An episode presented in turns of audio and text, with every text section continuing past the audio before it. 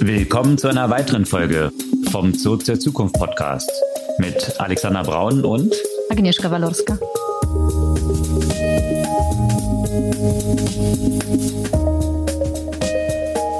Was gab's Neues letzte Woche? Wie immer eine ganze Menge aus dem Gen AI Umfeld. Unter anderem OpenAIs Chip-Offensive. Die wollen natürlich auch in eigene Chips investieren und sammeln dafür Geld. Ansonsten, wenn wir von AI-Offensive sprechen, dann müssen wir auch Google erwähnen. Die haben nämlich einen Anspruch an Leadership bei dem Thema in diesem Jahr angekündigt und da gab es paar Neuigkeiten, über die man sprechen sollte. Unter anderem ein videogenerierendes Modell, Lumiere, der natürlich auch bestimmte Risiken mit sich trägt und da ist das Stichwort auch äh, Deep Porn und äh, die Aufregung äh, rund um unfreiwillige Pornografie mit Taylor Swift. Ja, die sich vor allem auf X verbreitet haben und da sind wir gleich bei Elon angelangt. Da gab es aus dem Elonverse vergangene Woche natürlich eine ganze Reihe von News, unter anderem die Quartalszahlen von Tesla, wie die so ausgefallen sind und was das so auf das Vermögen von Elon Musk für Auswirkungen hatte, was er selbst dort im Bereich von AI plant, nochmal kräftig Geld zu raisen und überhaupt die Ermittlungen jetzt natürlich auch die vor dem Hintergrund von Deepfake Porn auf Twitter, Slash X und auch noch russischen Geheimdiensten entsprechend in Deutschland hier für eine Rolle spielen. Ja, und wenn wir bei regulatorischen Problemen sind, da ähm, müssen wir natürlich die FTC äh, ansprechen, äh, die sich jetzt genauer die Deals anschaut, die Microsoft bei AI gemacht hat, aber auch Google und Amazon bei Entropic. Und da stellt sich aber auch gleichzeitig natürlich die Frage, wie sonst, außer mit dem Geld der Big Techs, kann die Entwicklung in dem Bereich Gen AI überhaupt äh, voranschreiten. Ja, und bei AI haben wir ja auch schon verschiedene AI-Devices vorgestellt, also Hardware, die eventuell das Smartphone dann mal ablösen könnte. Da gibt es noch ein paar interessante Erkenntnisse zu Rabbit, was wir ja auch schon hier behandelt hatten und wie es dort eigentlich so mit dem Geschäftsmodell aussieht. Und beim Geschäftsmodell ist es dann auch nicht weit zu Apple und Regulation. Da ist jetzt Apples Antwort auf die Regulierung in der EU rausgekommen und die ist auf nicht so viel Gegenliebe gestoßen. Die beleuchten wir etwas, was das so für Apps, App Stores und überhaupt bedeutet. Ja, auf nicht viel Gegenliebe auf einer anderen Ebene stoßen natürlich aktuell die Layoffs die in dem Tech-Bereich ja weitergehen. Und zwar sind da sowohl die großen Unternehmen betroffen, wie jetzt Microsoft, als auch Startups. Und zwar sowohl in USA als auch hier bei uns zu Lande. Und ja, wo wir bei Jobs sind, viel dieser Entlassungen werden auf äh, Automatisierung durch Gen AI unter anderem geschoben. Und da lohnt sich eine Studie zu erwähnen, die zu dem Thema gerade rausgekommen ist, die eher optimistisch ist, könnte man sagen, zumindest wenn es darum geht, Jobs zu erhalten. Das das Spektrum an Themen heute. Bevor wir jetzt im Detail einsteigen, kurz die Erinnerung, ihr könnt unseren Podcast gerne abonnieren, einfach auf den Folgen-Button klicken und dann erhaltet ihr automatisch die neueste Folge jeden Dienstag ganz früh am Morgen in euren Podcast-Player streamen. Ja, steigen wir mit OpenAI ein. Was gibt hm. es dort für News? Ja, also ist nicht ganz überraschend, weil natürlich die Chips, die OpenAI braucht, um ihre Modelle weiterzuentwickeln, einen signifikanten Kostenfaktor darstellen und natürlich eine signifikante Abhängigkeit. Daher hat Sam Altman auch angekündigt, Schritte zu unternehmen, die zur Entwicklung und Herstellung eigener AI Chips äh, führen. Und der ist jetzt aktiv dabei, Milliarden aufzutreiben, um eben ein globales Netzwerk von äh, Halbleiterfabriken aufzubauen. Und diese sollen natürlich speziell für die Produktion von Chips konzipiert sein, die für I verwendet werden sollen. Und genau, da war er ja auch fleißig um die Welt gereist, unter anderem in Südkorea, um sich entsprechende Produktionsstätten anzugucken und führt jetzt gerade Gespräche mit äh, vielen äh, großen Investoren. Ich bin gespannt, also bin mir ziemlich sicher, dass ihm gelingen wird, auch das Geld äh, dafür einzusammeln. Und es wäre sicherlich auch spannend, irgendwann mal zu betrachten, ob äh, Nvidia tatsächlich auch Konkurrenz bekommt. Ja, was ich daran faszinierend finde, ist, in was für einer Geschwindigkeit diese ganze Geschichte abläuft. Also OpenAI ist vor kurzem noch so ein, ja, Research-Projekt gewesen, dann in Rekordzeit katapultiert jetzt auf fast eine 100 Milliarden Bewertung, auch schon mit einem Umsatz, der ein ARR auf Basis der letztjährigen Zahlen, diesen Jahr wird es wahrscheinlich noch wesentlich höher sein, von 1,3 Milliarden schon haben. Das ist natürlich eine extreme Dynamik, wenn man sich dann anschaut, jetzt auch noch Chips. Also das sind ja Projekte, die zig Milliarden kosten, die in der Regel allein so eine Fabrik zu bauen, äh, zehn Jahre oder noch länger dauern kann geschweige denn diese Chips dann zu entwickeln. Also wenn man die Historie da von Apple anschaut und das Apple Silicon, was die dann entwickelt haben, über wie viele Jahre das Apple betrieben hat und mit wie viel finanziellen Ressourcen. Dann natürlich sehr erfolgreich jetzt mittlerweile mit den M1, M2 und so weiter, den, den Chips natürlich hier klassisch Innovators Dilemma Intel disrupted hat eigentlich. Und AMD ja in ähnlicher Weise dann unterwegs ist und, und Nvidia sowieso von Grafikkarten kommt, dann plötzlich den Markt komplett umgekrempelt. Aber das sind ja alles Unternehmen, die das über einen extrem langen Zeitraum betrieben haben und hier mit OpenAI ein Unternehmen so nach oben katapultiert. Äh, das ist schon faszinierend, diese, diese Entwicklungsgeschwindigkeit dort. Und aber das stellt sich natürlich die Frage, wie du ja schon angesprochen hast. Äh, es sind ja die wenigsten Chip-Unternehmen aus dem Nichts quasi entstanden. Ja, also das waren schon überall halt Jahrzehnte und ich denke, das ist schon noch mal eine andere Geschichte eine Software zu entwickeln, auch wenn das jetzt sicherlich etwas abschätzig klingt, jetzt im Kontext von, äh, von OpenAI, weil es natürlich nicht nur irgendeine Software ist.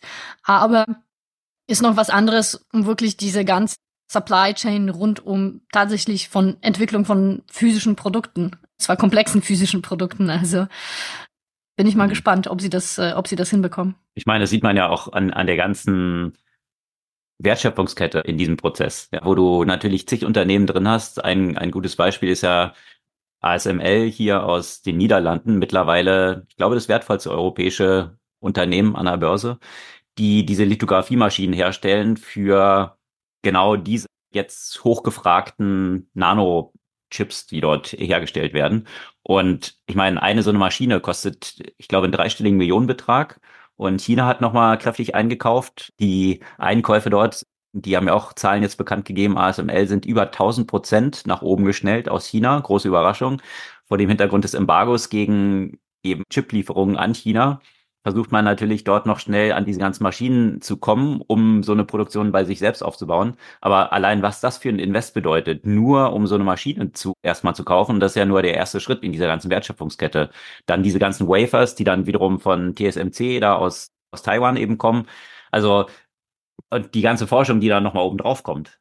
Das ist schon natürlich ein extremes Investitionsvolumen, was eigentlich nur Staaten dann wiederum zum Teil stemmen, die dort massiv investieren. Ja, die Incentives, die jetzt in Deutschland ja auch geliefert wurden, zig Milliarden, damit Intel, ich glaube, bei Dresden eine Fabrik baut.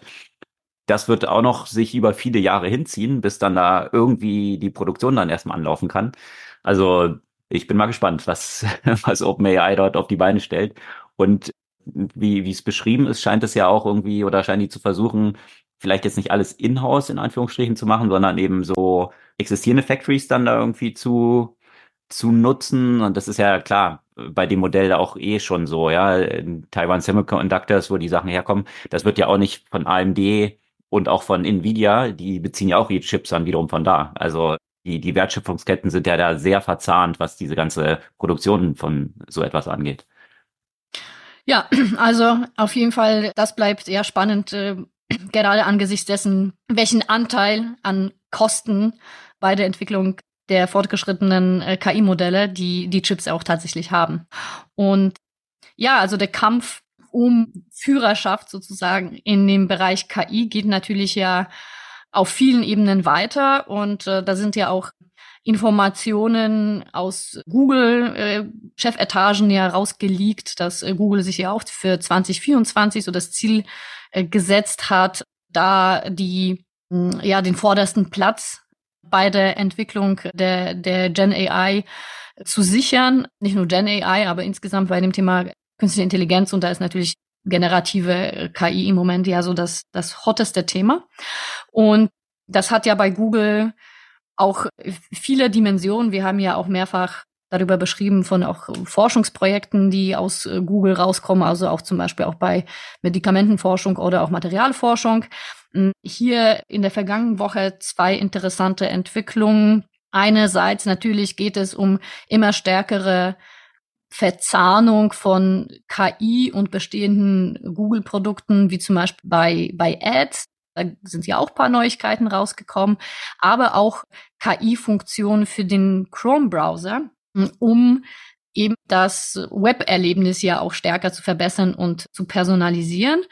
Und ja, das kann zum Beispiel für Leute, die wie wir häufig viele Tabs zum Beispiel offen haben oder dann so, so, so Lösungen wie OneTab nutzen, um diese zu aggregieren, ja auch unter anderem interessant sein, dass mh, da basierend auf der Interpretation von den offenen Tabs eine Organisation, der, deren möglich sein soll und entsprechende Gruppierung, um einfachen Zugang zu diesen offenen Tabs äh, zu finden, zum Beispiel, aber auch eine Reihe von hm, generativen Tools, die zum Beispiel helfen, auf Websites Texte zu verfassen, Kommentare zu verfassen und so weiter. Also, dass du wirklich die generative KI nicht in einem separaten Tool nutzen musst, äh, sondern dass es dir als so eine Hilfestellung überall äh, zur Seite steht. Und ich meine, da hat ja auch Google mit Chrome natürlich auch schon Erfahrung, weil es bereits ja viele Möglichkeiten existieren, Daten, gespeicherte Daten vorauszufüllen und so weiter. Also von daher ist es ja so die weitere Entwicklung äh, von den bereits existierenden Erleichterung in dem, bei der User Experience von Chrome. Aber eine, eine weitere Entwicklung, die vielleicht noch äh, stärker ja auch äh, in den Schlagzeilen reflektiert wurde, Google Lumiere. Das ist ein neues Modell für die KI-gestützte Videogeneration. Das ist erstmal nur als ja in Einführungszeichen Forschungsprojekt. Das heißt, man kann das als Nutzerin oder Nutzer noch nicht selbst verwenden. Aber die Ergebnisse, die Google dort äh, gezeigt hat, waren ja sehr überzeugend. Ähm, also insofern sie jetzt nicht so gedoktort waren wie die Vorstellung von Gemini. Das sicherlich war da eine, eine gewisse Selektion dabei, ne? also die, die besten und beeindruckendsten Beispiele. Also im Vergleich zu anderen Modellen, die Bilder generieren, soll natürlich Google Lumiere besonders gut abschneiden. Also es wurde verglichen mit, mit Runway und mit Stable Diffusion. Und Google soll deutlich mehr Bilder pro Sekunde produzieren, also 80 Bilder pro Sekunde im Verhältnis zu 25 Bilder pro Sekunde, weswegen die Videos noch deutlich echter darstellen und äh, eine Reihe Funktionalitäten, die dann ja auch möglich ist. Also einerseits wirklich Text-to-Video-Funktionen, hm, aber andererseits auch Generierung von Video aus Bildern, Stilisierung von Videos, Füllung von Lücken, Ersetzen vom Teilen des Videos, also wirklich ziemlich umfangreiche hm, Möglichkeiten, um Video mit Hilfe von generativen KI zu genera zu generieren, zu bearbeiten, äh, zu veredeln. Und äh, ja, also wir teilen natürlich auch den Link, weil gerade so von Videoinhalten spricht sich ja auch immer äh, so ein bisschen schwierig, ohne sie zu zeigen. Von daher am besten, ihr guckt euch die Demos am besten selber. Oh, aber natürlich wurde ja auch gleich darauf hingewiesen, welche Probleme damit auch entstehen, zumal die Deepfakes ja sicherlich kein neues Thema sind und diese Einfachheit der Bearbeitung, Generierung von Videos natürlich wieder noch mehr Platz schafft für mögliche, ja, für möglichen Missbrauch. Und äh, da passt es ja natürlich ja auch sehr gut zu dieser Diskussion, dass in der vergangenen Woche wieder die Diskussion rund um Deepfakes erstarkt ist, weil das Internet ja quasi geradezu geflutet wurde mit sexuell expliziten äh, Deepfakes von Taylor Swift. Und ich denke, gerade weil Taylor Swift äh, so eine große und Person, Time Person of the Year. Also das ist ja, ja genau. Ich glaube, es gibt keinen Star aktuell, der größer ist als Taylor Swift. Milliarden verdient, Milliardärin unter anderem, die erfolgreichste Tournee ever mit äh, sämtlichen Rekorden dort gebrochen. Also ein absolutes Stardom, was dort irgendwie irgendwie gemacht wird.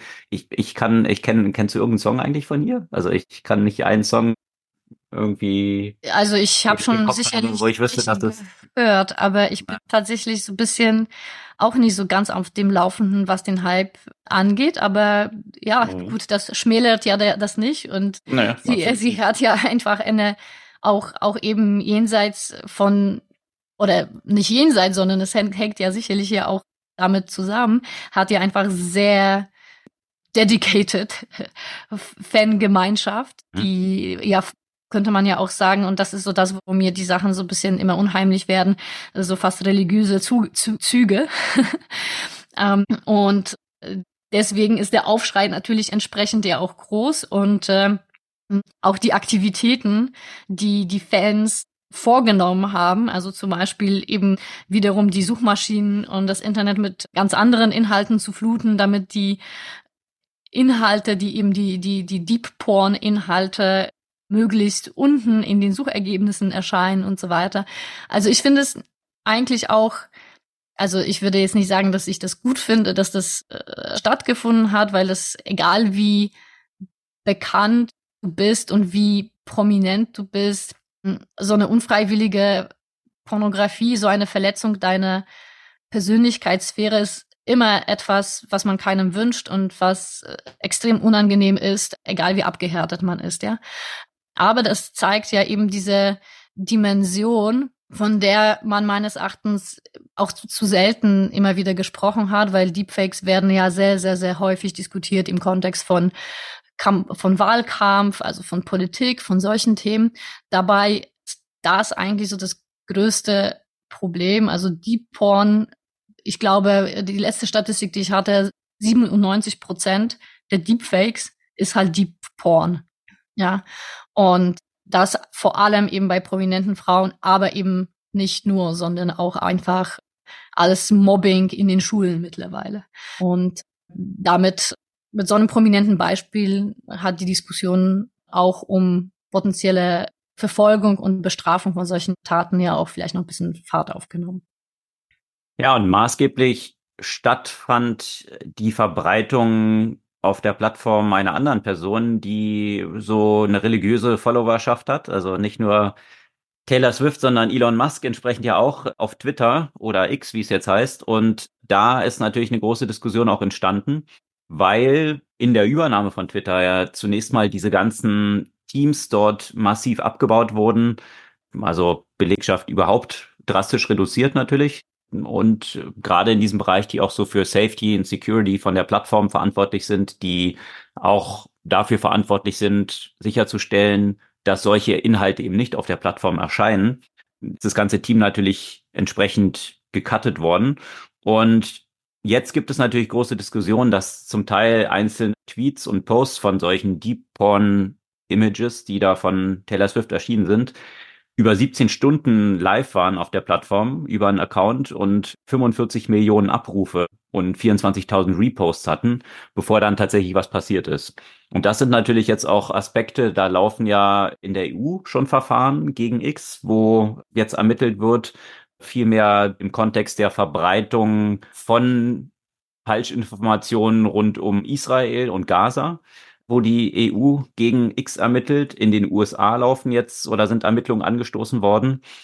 Lustigerweise hat dann Linda Jaccarino, die jetzt CEO dort ja von Twitter ist oder vielmehr so diese Puppet-CEO von Elon, würde ich mal sagen, was, was X angeht, eigentlich immer so das, was Elon gerade eingefallen ist, dann irgendwie in, in einen juristisch oder businesstechnisch kommunizierbaren Kontext zu packen die hat jetzt auch angekündigt, also die muss jetzt vor dem Untersuchungsausschuss des äh, US-Kongress dort aussagen.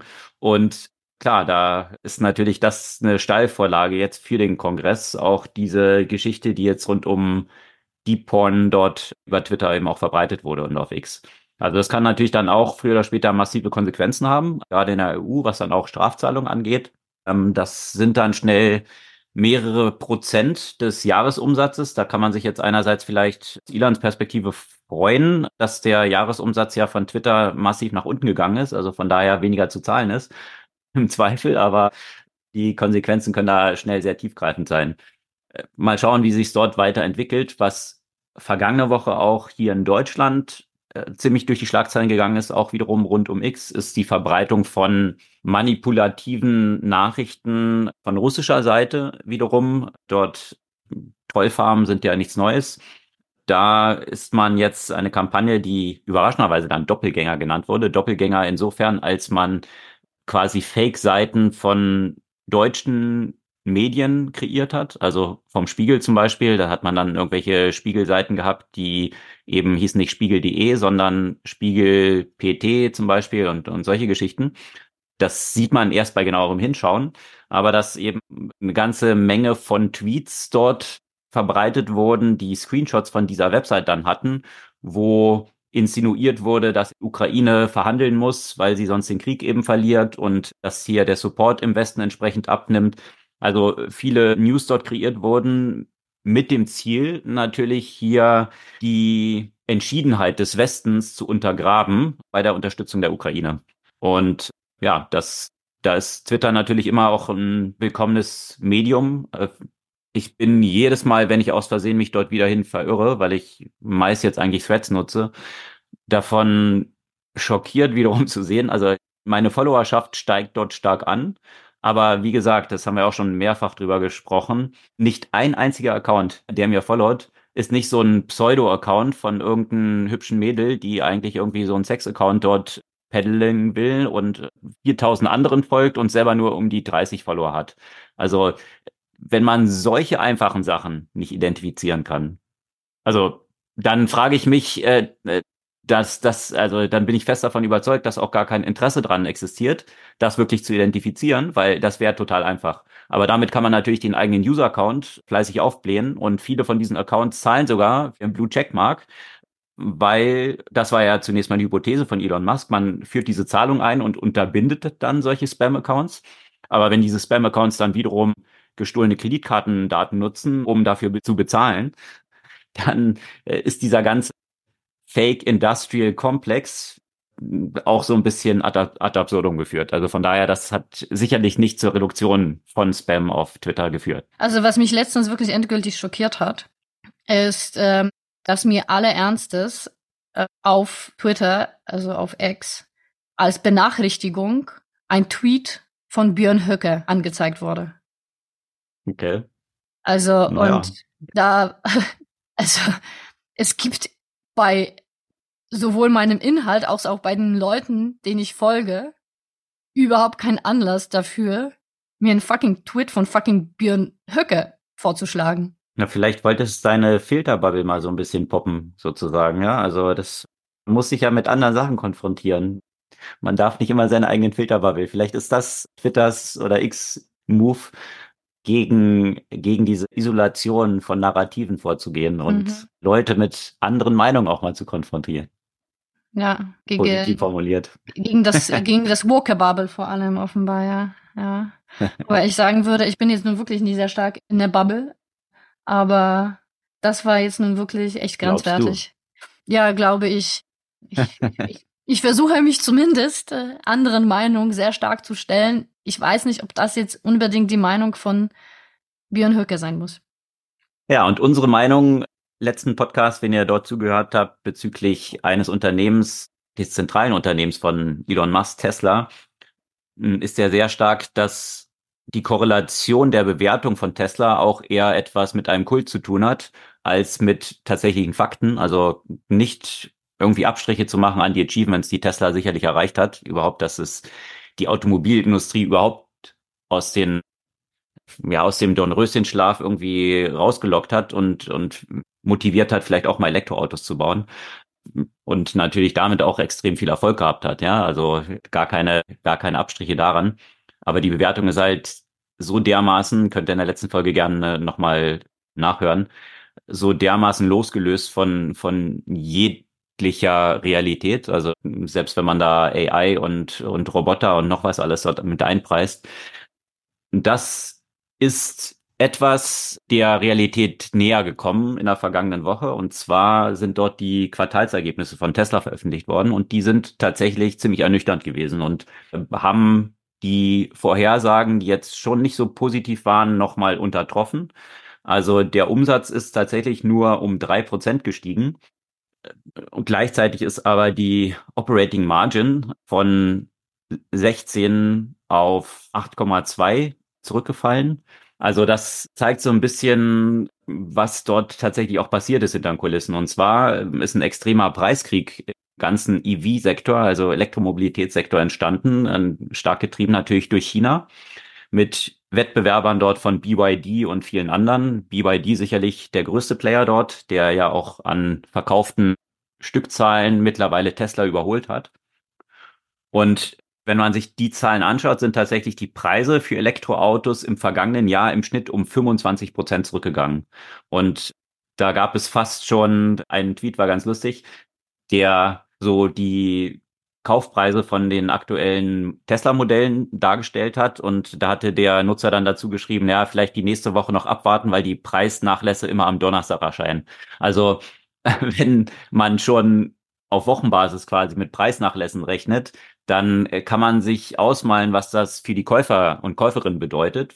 Dann gibt es natürlich erstmal ein bisschen Kaufzurückhaltung, weil man glaubt, wenn jede Woche die Preise weiterfallen, warum sollte ich dann jetzt das Auto kaufen? Dann verliere ich halt nur damit Geld. In Konsequenz Kaufzurückhaltung. Und die Kaufzurückhaltung hat natürlich noch eine ganze Reihe anderer Gründe. Und aktuell ist diese ganze, der ganze EV-Narrativ, Elektromobilität, hat einen starken Dämpfer bekommen in der westlichen Welt. Also in Deutschland, wenn man sich zum Beispiel anschaut, ein totaler Einbruch der Verkäufe von Elektroautos. Die etablierten Player, also deutschen Automobilhersteller, erreichen bei weitem nicht die Stückzahlen, die sie eigentlich erreichen wollten, aber auch grundsätzlich überhaupt der Elektromobilitätsmarkt ist hier erst vom, von der Wachstumsgeschwindigkeit rückläufig. Und das hat verschiedene Gründe. Natürlich sind einerseits diese Förderprogramme reduziert worden, was die Autos dann relativ teurer macht. Das versucht man jetzt eben durch diese Preisnachlässe dann von Herstellerseite auszugleichen, was natürlich die Margen äh, kollabieren lässt. Also die Profitabilität gehen, geht entsprechend dann zurück von den Herstellern. Aber auf der Seite der Nutzer ist tatsächlich ein großes Problem. Das haben auch die Autovermietungen bestätigt, dass Nutzer so eine Reichweitenangst haben. Ja, also wenn ich jetzt in dieses Auto mich setze, habe ich dann eine elektrische Zapfsäule dort, wenn, wenn die Batterie zu Ende geht. Also man hat halt nicht diese absolute Sorglosigkeit. Eine Tankstelle hat man halt an jeder Ecke. Und deswegen vermieten sich anscheinend diese Modelle Elektroautos nicht so gut dort. Noch dazu kommt, dass die Reparaturkosten extrem hoch sind. Die Autos fallen dann recht lange aus und mit hohen Kosten verbunden. Deswegen haben viele der großen Automa der großen Autovermietungen, wie zum Beispiel Herz, jetzt gesagt, dass sie die ganzen Teslas zum Beispiel und viele Elektroautos rausschmeißen. Und wenn dann noch jetzt diese 20.000, wie es jetzt bei Herz zum Beispiel ist, zusätzlichen Tesla in den Gebrauchtwagenmarkt, Gebrauchtwagenmarkt hinzustoßen, dann kollabieren dort natürlich auch die Verkaufspreise absolut, was wiederum die Attraktivität senkt. Also das ist so ein bisschen ein, ja, ein vicious cycle, der sich dort gerade dort abspielt. Und Elon Musk hat in seinem Investor Call auch gesagt, dass wenn die westlichen Länder jetzt nicht Zölle und stärkere Zölle noch erheben auf die chinesischen Importe, dann könnten die meisten westlichen Automobilhersteller vorm Bankrott stehen. Also so hat er es tatsächlich dargestellt. Also hier ein starker Ruf danach, hier Trade Barriers aufzubauen gegenüber China, weil eben China nicht nur den chinesischen Markt dominiert, sondern zunehmend auch im Westen natürlich Erfolg hat. Zumindest ja, in den USA, die haben ja, glaube ich, schon 25 Prozent Zölle auf die Importe, deswegen spielt es dort noch nicht so eine große Rolle. Aber BYD produziert ja mittlerweile oder ist jetzt dabei, eine große Fabrik in NAFTA-Raum, also ein, ich glaube in Mexiko oder ein, ein südamerikanischen Land aufzubauen. Und dementsprechend würde man da ja dann auch um diese Zölle herumkommen, wenn man Modelle dort dann herstellt. Also das ist alles nur eine Frage der Zeit, bis sich dieser Wettbewerb dann auch in den USA weiter verstärken wird. Also dort sicherlich ein recht, recht bewegtes Terrain gerade und deswegen musste Elon natürlich auch den Ausblick geben, dass ab 2024, nee, ab 25, also im kommenden Jahr, wahrscheinlich schon die ersten Roboter, diese humanoiden Roboter verkauft werden. Also wenn wir uns dran zurückerinnern, dass sie kürzlich mit einem Video wie so eine Marionette angeleitet haben, dort Klamotten zusammenzulegen, dann bin ich mal gespannt, ob die Prognose ähnlich zutrifft wie Full Self Driving seit 2016. Ist immerhin schon ein Fortschritt von den als Roboter verkleideten Menschen, die er auf der Bühne präsentiert hat. Beim Tanzen. Fake it till you make ja. it. Ja, aber mal gucken, äh, welche Kratzer jetzt dieser Narrativ dann eben bekommt, weil eben die Bewertung so hoch ist und irgendwie ist natürlich das Tesla-Board jetzt in einer kritischen Lage. Er hat jetzt auch nochmal bekannt gegeben, dass er sechs Milliarden auftreiben will für eine separate AI-Company, also wahrscheinlich dann für XAI. Die Drohung kombiniert mit dem, dass er 25 Prozent von Tesla jetzt haben will, nicht nur diese 13 Prozent, weil er sonst AI woanders baut. Das setzt natürlich das Board bei Tesla ziemlich unter Druck und sie haben jetzt eigentlich eine sehr schwierige Wahl, weil wenn sie halt sagen, nö, kriegst du nicht, dann sucht ihr halt einen anderen Job was nicht passieren wird, weil das Board natürlich mit lauter Ja-Sagern besetzt ist. Aber allein das würde ja dazu führen, wenn der Hauptgrund der Bewertung von Tesla Elon Musk ist, wenn er dann rausgeht, dann würde natürlich der Aktienkurs nochmal weiter zusammenbrechen. Also von daher ist es eigentlich auch so gefangen da drin, muss eigentlich die Forderung von Elon Musk hier früher oder später nachgeben. So würde ich es mal einschätzen. Dann würde er nochmal 60 Milliarden obendrauf bekommen. Dann könnte er vielleicht auch wiederum der reichste Mann der Welt werden. Die Position hat er nämlich vergangene Woche aufgrund des Aktienrückgangs, also Tesla ist ja dann um, hat fast 90 Milliarden an Wert verloren. Da ist das Vermögen von Elon Musk dann unter das Vermögen von Arnaud gesunken, dem Luxuskönig aus Frankreich mit Louis Vuitton. Die haben nämlich im Unterschied zu Tesla ziemlich gut abgeliefert und das Unternehmen ist nochmal 12 Prozent mehr wert. Von daher Louis Vuitton mit Arno, Arno jetzt wieder dem reichsten Menschen der Welt. Ja, aber auch wenn Elon Musk äh, sicherlich mh, hm, immer an der vordersten Front ist, wenn es darum geht, mit den Regulatoren irgendwelche Themen zu haben, gab es in der vergangenen Woche mh, hm, mal wieder, ja, finde ich durchaus spannende regulatorische Themen rund um wieder Big Tech und künstliche Intelligenz. Und zwar hat die FTC, also die Federal Trade Commission, eine Untersuchung zu den milliardenschweren Investitionen von Microsoft, Amazon und Google in die beiden Startups, wenn man das jetzt überhaupt nur so sagen kann, OpenAI und Anthropic eingeleitet. Und ja, also ne, Microsoft und OpenAI ist, ist klar, dass sich da Microsoft ja sehr stark das Unternehmen dadurch ja an sich gebunden hat. Und ich denke, das hat ja auch sehr dazu beigetragen, auch wie die Microsoft-Aktien sich äh, in den letzten Monaten entwickelt haben und letztendlich dann doch eine, einen ziemlich sweeten Deal äh, und äh, eine, eine Vollmachtstellung ähm, bei, bei, bei KI gesichert, integriert ja auch sehr stark äh, OpenAI in die eigenen äh, Produkte und will damit ja auch der Konkurrenz weglaufen. Und dann haben nämlich die anderen großen Tech-Unternehmen hm, sich ja auch gedacht, okay, da OpenAI ist ja schon äh, quasi vergeben, also wo investieren wir? Und äh, sowohl Amazon als auch Google interessanterweise haben äh, da ordentlich Geld in Entropic eingepumpt.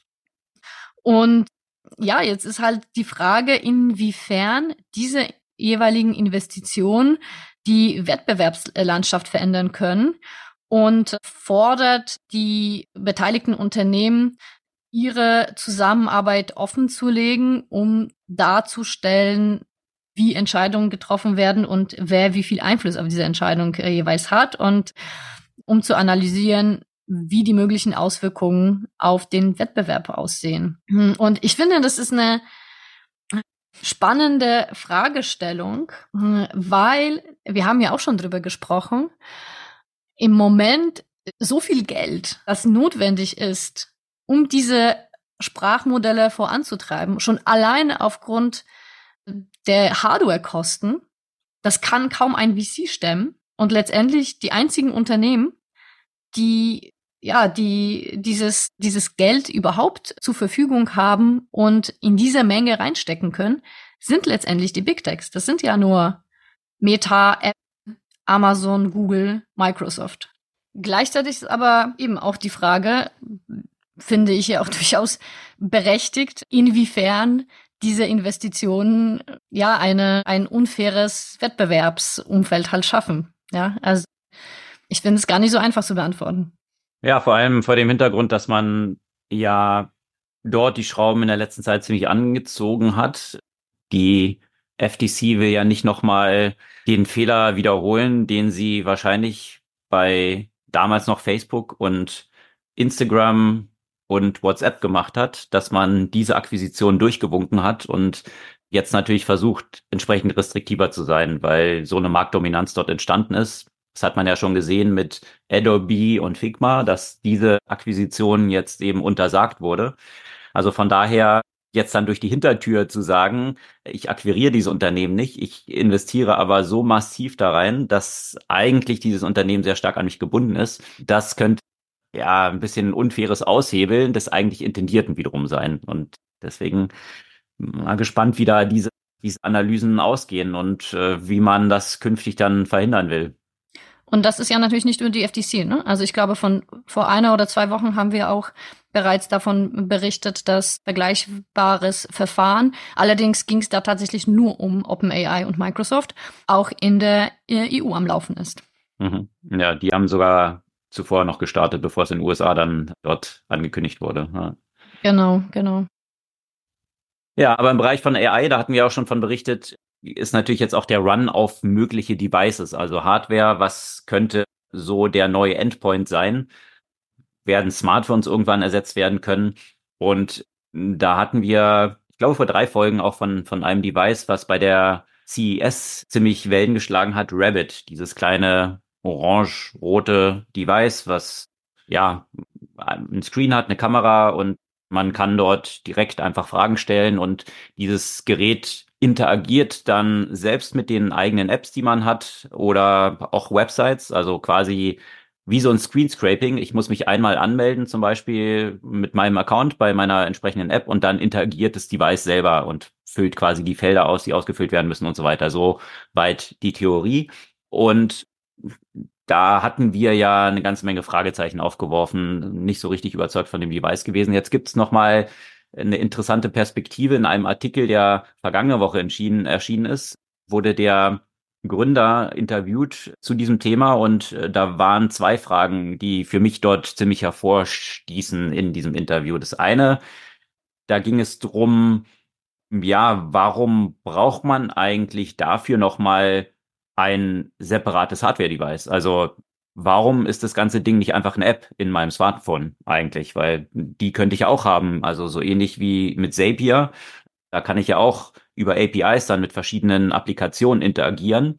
Also wozu sollte ich dann eigentlich mir nochmal eine separate Hardware kaufen? Und die Aussage war nicht so wirklich befriedigend, die als Antwort kam, weil er dann irgendwas sagte, ja, aber dann liegt es ja als App in der Cloud, unsere Applikation, und dann hat Apple ja da Zugriff drauf. Und kann dann unseren Quellcode sehen. Hm.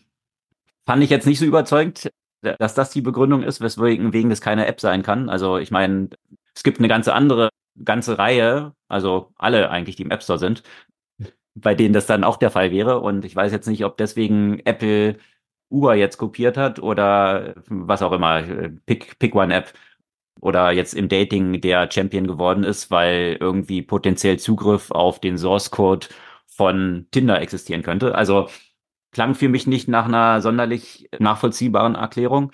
Und die zweite Frage war bezüglich des Geschäftsmodells. Und da waren ja ein paar Player angetreten, die wie zum Beispiel Humane so ein Device auf den Markt bringen wollen, was dann aber auch mit so einem Abo verbunden ist. Also monatlich waren das dort, glaube ich, 25 Dollar. Jetzt dieses Rabbit-Device soll ja einfach nur Hardware 199 Dollar kosten. That's it. Keine monatlichen Gebühren.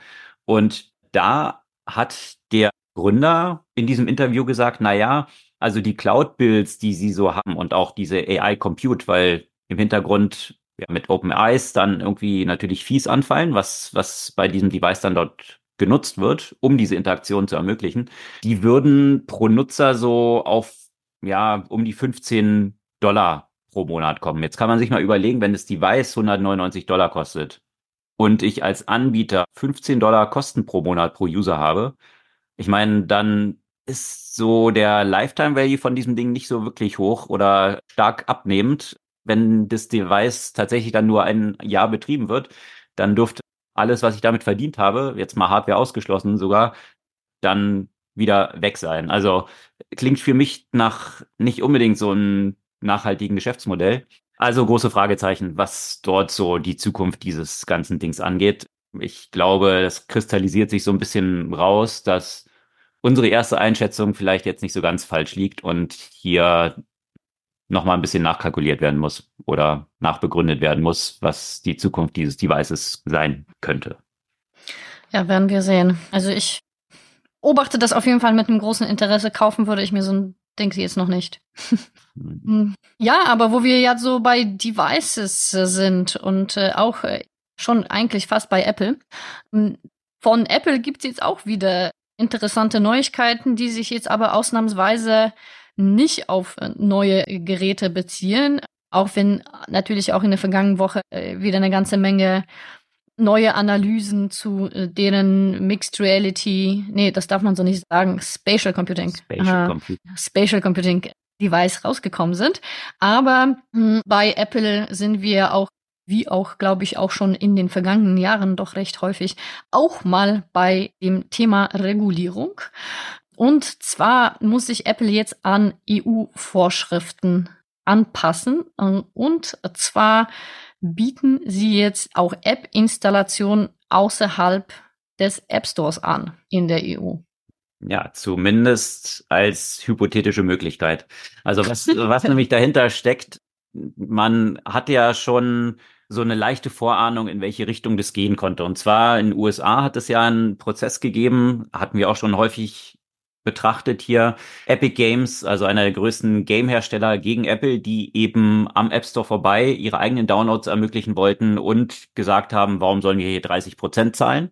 Und hier ist es tatsächlich dann so ausgegangen, dass Apple alternative Möglichkeiten zur Verfügung stellen muss. So, die Konsequenz war dann in den USA, dass sie gesagt haben, na okay, ihr könnt also gerne dieses Spiel jetzt woanders runterladen, Ihr müsst dann nicht diese 30 Prozent zahlen, sondern nur 27 Prozent und ja, dann mit eigenen Payment, dann kommen nochmal drei Prozent drauf. Wenn Epic jetzt einen eigenen Payment-Anbieter verwendet, so um die drei Prozent ist dann dort so die Gebühr. Also de facto landet man dann ja wieder unterm Strich bei 30 Prozent.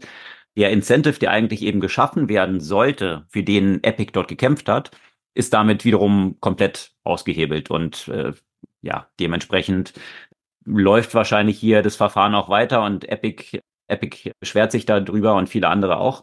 In der EU ist jetzt in der vergangenen Woche jetzt die Vorstellung von Apple rausgekommen, was sie hier machen wollen, um mit diesem Digital Markets Act compliant zu sein. Und da war nämlich mich auch gefordert worden, sie müssen Sideloading ermöglichen, also über alternative App Stores, nicht nur zentral über Apples App Store. Und das Faszinierende ist, also in, in der Bekanntgabe von Apple dazu wurde das gleich mal mit einer großen Überschrift eingeleitet, die darauf hingewiesen hat, dass jetzt natürlich die Sicherheit gefährdet ist durch diese Möglichkeiten, die jetzt durch den Digital Markets Act auferlegt worden sind.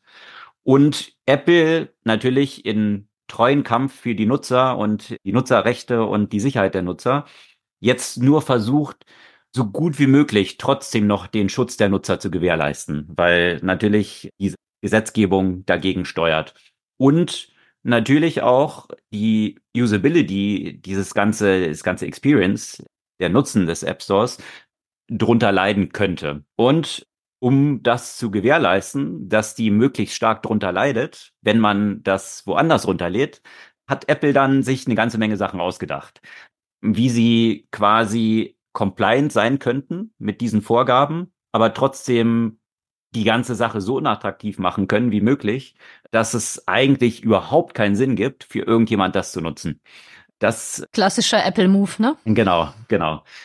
Und da gibt es einen Tweetstorm von Daniel Eck, dem CEO und Gründer von Spotify, der sich ähm, sehr darüber aufgeregt hat. Also was ist jetzt vielleicht noch mal kurz zusammengefasst?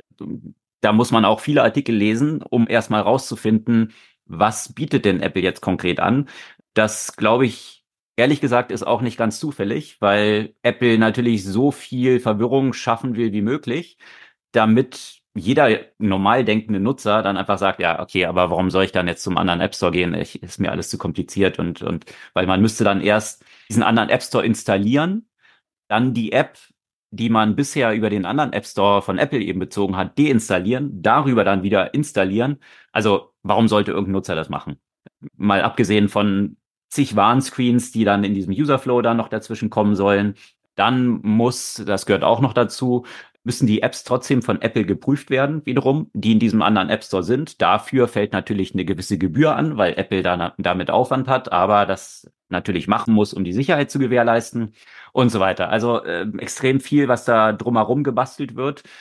Die Fees, die dann dort trotzdem auch erheben, erhoben werden, die sollen dann entsprechend etwas runtergehen, also die von den 30 Prozent dann auf 17 Prozent.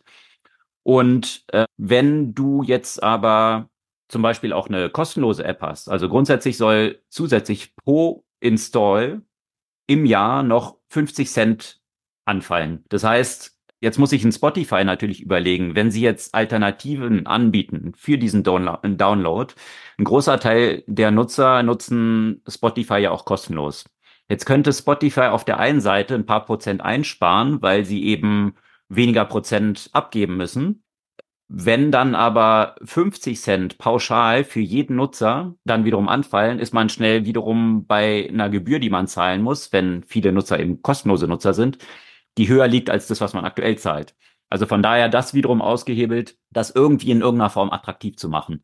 Und ja, ein Schelm, wer Böses dabei denkt, dass sich Apple diese Geschichten ausgedacht hat, ich bin gespannt, wie es jetzt künftig dort weitergehen wird, weil der Wettbewerbskommissar Thierry der EU hat auch schon angekündigt, dass er sich das jetzt sehr genau anschauen wird und auch harte Maßnahmen ergreifen wird, falls diese Regelungen jetzt gegen den Buchstaben des Gesetzes dort verstoßen, den die EU dort aufgestellt hat. Aber Problem könnte eben auch so ein bisschen sein, dass hier zu wenig genau definiert ist, was denn eigentlich das jetzt bedeuten soll, diese Alternativen zur Verfügung zu stellen. Also ob der Digital Markets Act hier detailliert genug ist, um dieses Tricksen, was jetzt Apple hier vornimmt, eigentlich zu unterbinden.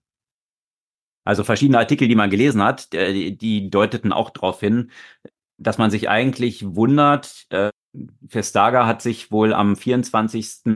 Januar hier mit Apple CEO Tim Cook getroffen und diese Sachen wurden dort durchdiskutiert, äh, dass es überhaupt durchgewunken wurde, jetzt in der jetzigen Form. Also da wundern sich viele, weil ja, wie gesagt, es gibt aktuell, so wie jetzt das konstruiert ist, weder für die Nutzer noch eigentlich für Anbieter wirklich irgendein Incentive, diese Alternativen jetzt ja zu nutzen.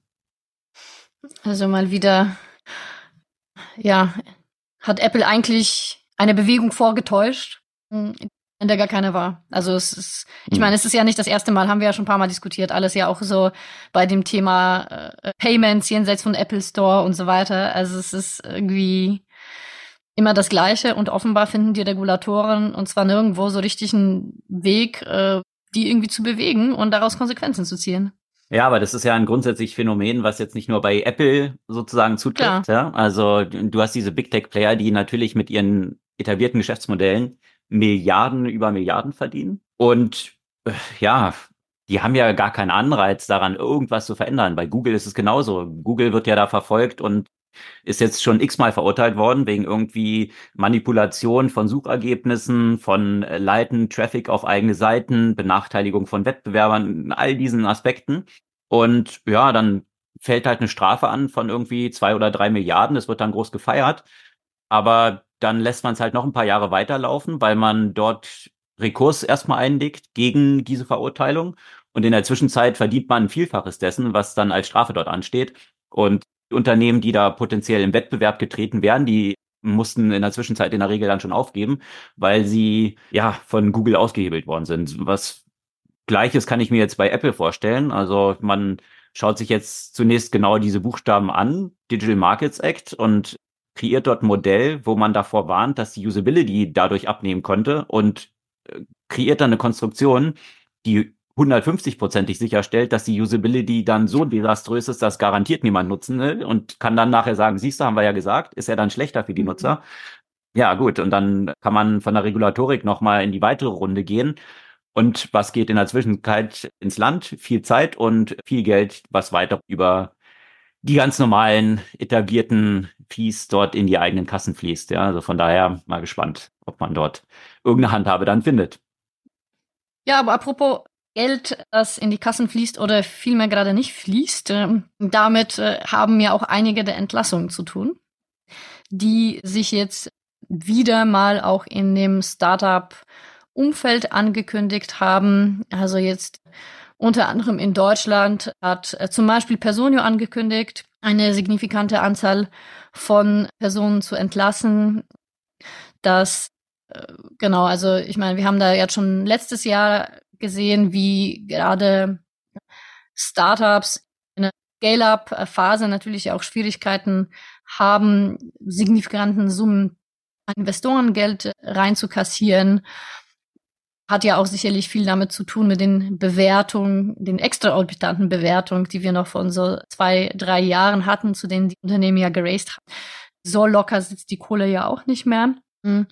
Aber auch größere Unternehmen, also als die, auch die Big Techs, bei denen Geld im Moment nicht so das Thema ist, haben ja auch ordentliche Entlassungen bekannt gegeben. Zum Beispiel Microsoft, die 2000 Mitarbeiterinnen und Mitarbeiter fast äh, entlassen und äh, vor allem geht das vor sich in dem Bereich Gaming und hauptsächlich sind die Mitarbeiterinnen und Mitarbeiter inklusive des Präsidenten von Activision Blizzard betroffen. Ein Unternehmen, das vor gar nicht so langer Zeit von Microsoft erworben wurde, auch nach einem langen Ring mit den Behörden. Und ja, auch bei anderen Unternehmen, auch bei äh, Google unter anderem, bei äh, Amazon, also bei, bei vielen von den Big Tech wird, wird fleißig entlassen. Vieles hat damit auch zu tun mit den Fortschritten in dem Bereich Gen AI, weswegen einige der juniorigeren Positionen gerade in der Softwareentwicklung eliminiert werden. Wo man sich dann ja auch natürlich fragen kann, also ja, ich verstehe das, weil äh, so viele juniorige Rollen können eigentlich wirklich sehr, sehr gut mit generativen KI im Moment ersetzt werden man braucht ja quasi die Seniorität, um letztendlich die Gen AI zu managen, evaluieren und äh, äh, quasi korrekt zu, zu prompten. Das Problem natürlich, wenn eine juniorigen Leuten nachkommen, ist, dass es irgendwann mal nicht mehr die seniorigen Leuten geben wird. Ja, ich glaube, was gerade passiert, ist natürlich auch, dass sich viele CEOs es sehr einfach machen. Also das erinnert mich so ein bisschen an die Zeit Corona und die ganzen Wellen, die dann dort waren und Entlassungen. Also klar, dort gab's einen großen Impact von externen Faktoren. Also man konnte irgendwie auf Nachfragerückgang, der dann überraschenderweise ins Gegenteil gedreht ist, gerade für, für viele digitale, digitale Leistungen, weil natürlich direkt gar nichts mehr möglich war mit Lockdowns und so weiter. Also dann hat ja ein totaler Boom eingesetzt. Und man hat sehr viele Leute geheiert in diesem Bereich und dann nachher, als der Schwung wieder abnahm, konnte man wiederum auf mhm. externe Faktoren zeigen und sagen, oh, jetzt müssen wir halt Leute entlassen.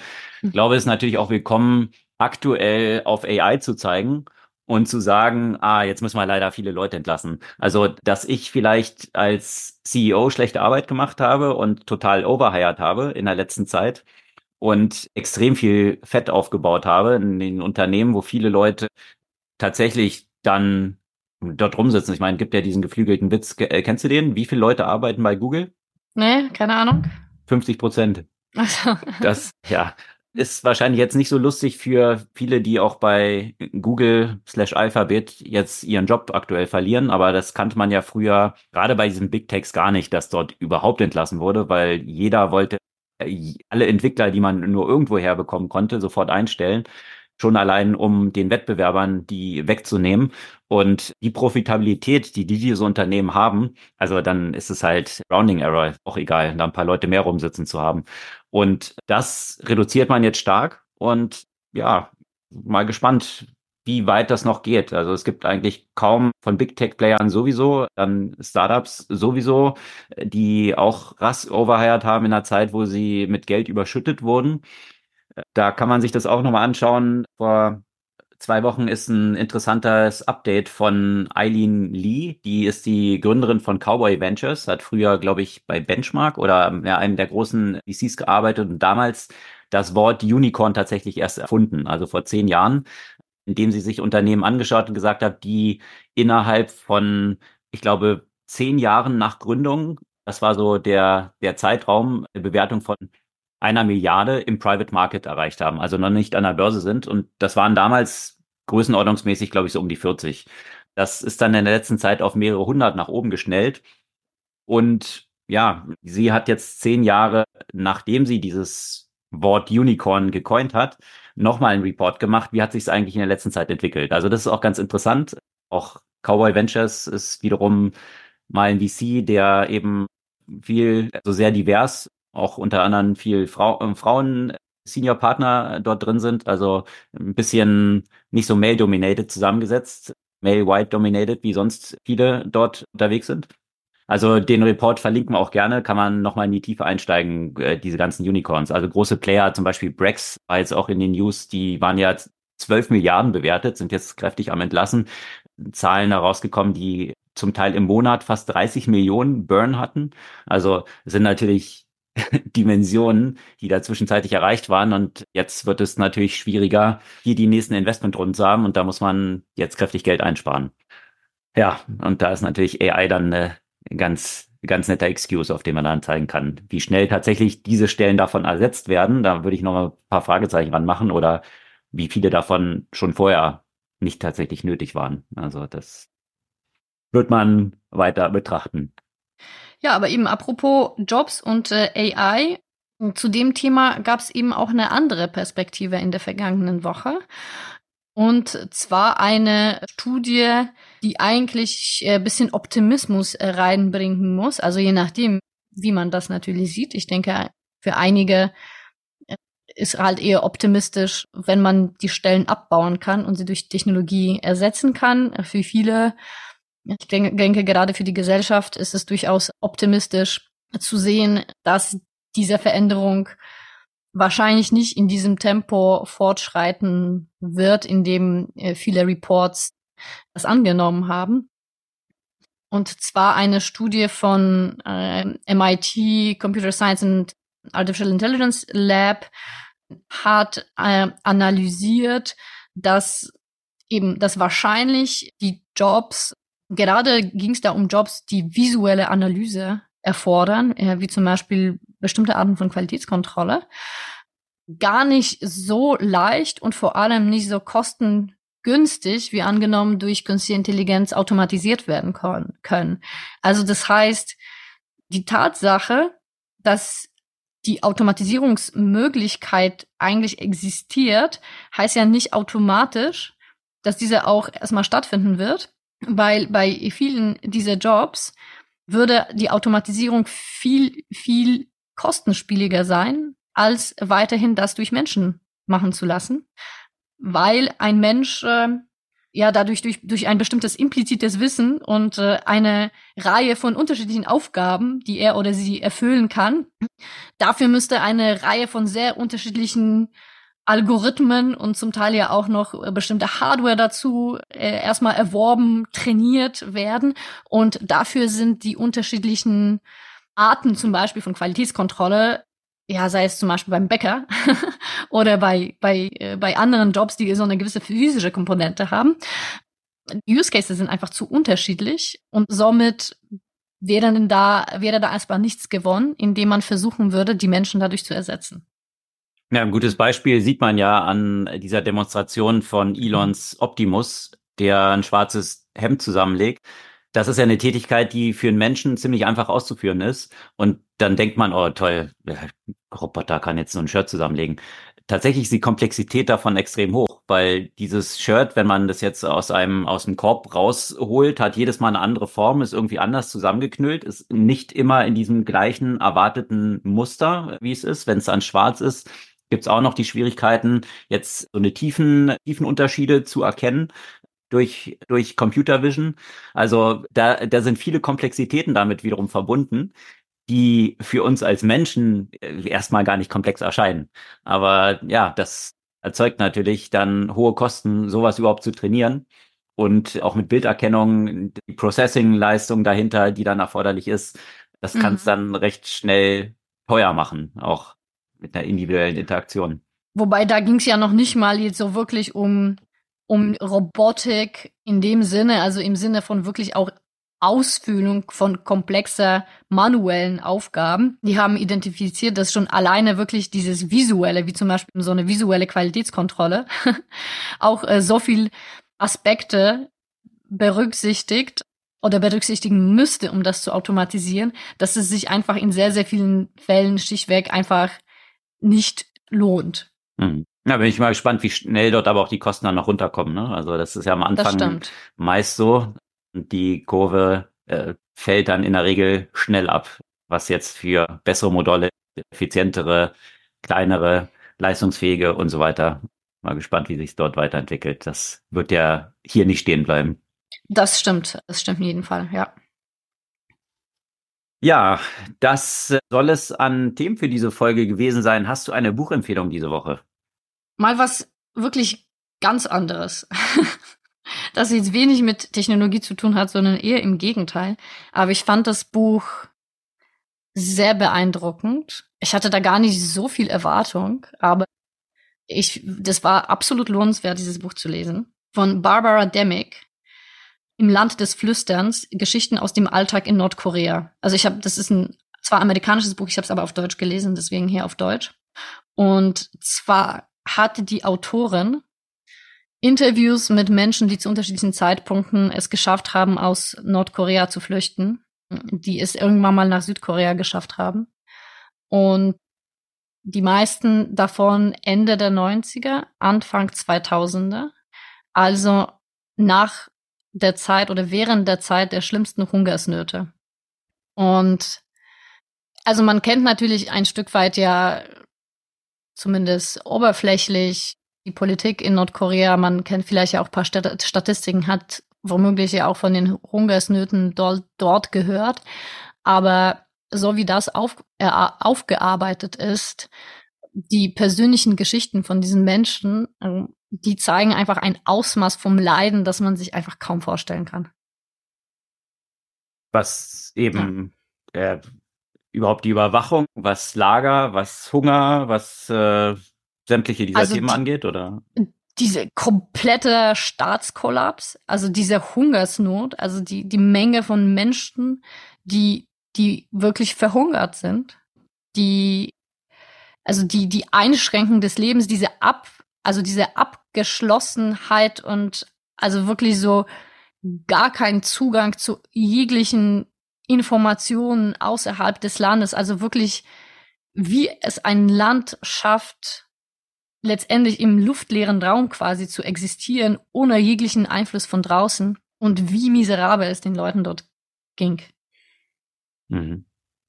Klingt nach schwerer, schwerer Kost, aber natürlich auch sehr, sehr interessant, äh, so in diesen abgeschirmten, wo man ja natürlich gar keinen Blick rein hat, Abgesehen von dem Crazy Guy, der ab und zu mal wieder mit einer Rakete dort steht und vielleicht mal Trump die Hand schüttelt, da mal eine Innenperspektive zu bekommen. Exakt. Und weil das ist ja so die Perspektive, die wir ja häufig auf Nordkorea haben, ne? Die wir, wir hören ja immer wieder ja eher in so einem politischen Kontext raus, aber dadurch ja auch, dass es so schwierig ist, auch für Journalistinnen und Journalisten oder auch äh, Touristen äh, in das Land zu kommen. Und wenn man schon ins Land kommt, dann werden einem so potemkinische Dörfer ja quasi äh, gezeigt, dass man ja auch bloß nur das sieht, was das Regime will, dass man sieht.